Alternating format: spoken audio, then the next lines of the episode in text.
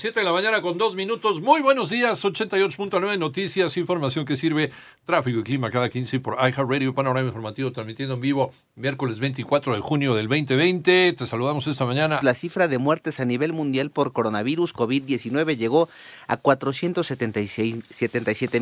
477.601. Además, la cifra global de casos de COVID-19 registrados ya es de 9.264.569, con una tasa de recuperación del 91%, que son un total más o menos de 5.047.420 pacientes. Por otro lado, el presidente de Estados Unidos, Donald Trump, afirmó que su muro ha frenado la entrada de COVID-19 desde México, a pesar que su país lo supera con creces en número de muertes y de que los estados fronterizos de Arizona, Texas y California experimentan un fuerte repunte de contagios.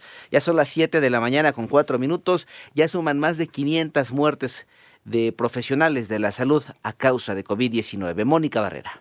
La Secretaría de Salud informó que ya son 191.410 casos confirmados de coronavirus en el país y 23.377 fallecimientos, de los cuales 584 decesos corresponden a personal de salud, 71% en hombres. Son 39.032 los profesionales de la salud que han dado positivo a virus SARS-CoV-2. Prácticamente 80.000 profesionales de la salud han dado negativos a la prueba, por lo tanto fueron descartados y tenemos 13.145 que están todavía en calidad de sospechosos vemos que la mayor afectación estaría entre los 35 y los 39 años, aunque las edades de ambos lados, de 30 a 34 y de 40 a 44, también contribuyen de manera importante. Así lo dijo José Luis Salomía, director general de epidemiología. Enfermeras, enfermeros, 41%, médicas, médicos, 30%, el grupo de otros trabajadores de la salud, 26%, y grupos específicos como son los laboratoristas y los dentistas, con 2 y 1% del total. El 92% lo hizo de manera ambulatoria, es precisamente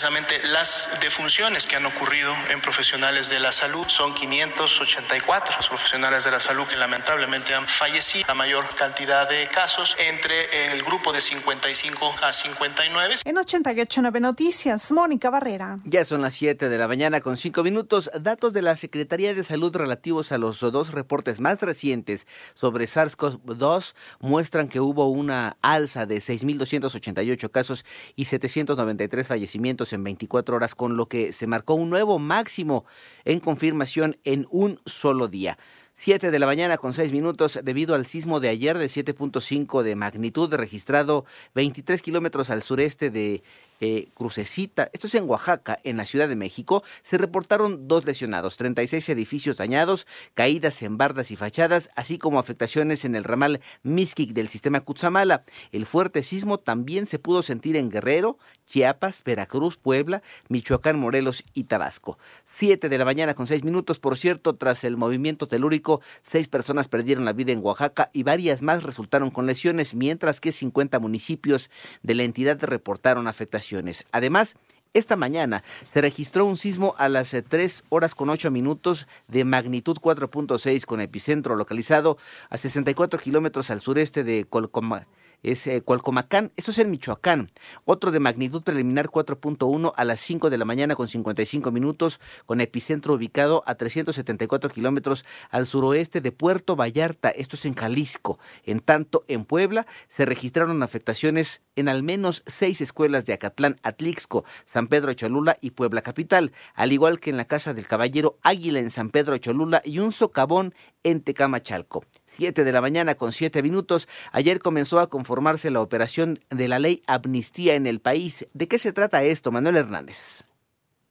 Se instaló la comisión para operar la ley de amnistía, con la cual las autoridades aseguran se busca dar una segunda oportunidad a las personas injustamente privadas de su libertad en México. Durante su instalación, el secretario de Seguridad y Protección Ciudadana, Alfonso Durazo, aseguró que no se busca liberar delincuentes, sino ayudar a indígenas, presos políticos y jóvenes consumidores de drogas, entre otros. No pretendemos liberar delincuentes, sino constituir un mecanismo para brindar una segunda oportunidad a aquellos aquellos que por necesidades o por temor han sido obligados a cometer actos ilícitos. Señaló que tenemos un sistema judicial penal con vicios y carencias, así como instituciones de seguridad insuficientes y corrompidas que desataron detenciones irregulares. En 88.9 Noticias, Manuel Hernández. Gracias, Manolo. 7 de la mañana, ya con 8 minutos. Por cierto, fueron liberadas 26 personas detenidas el sábado en la comunidad de San Isidro de Elguera. Esto es en Celaya, Guanajuato, por sus actividades ligadas al cártel de Santa Rosa de Lima. Cabe señalar que las autoridades aclararon que tanto la madre como la hermana de José Antonio Yepes Ortiz, el Marro, así como una persona más permanecerán en prisión. Siete de la mañana con ocho minutos, la CONAPRED ya tiene encargado temporal de despacho. ¿De quién se trata? Armando Arteaga.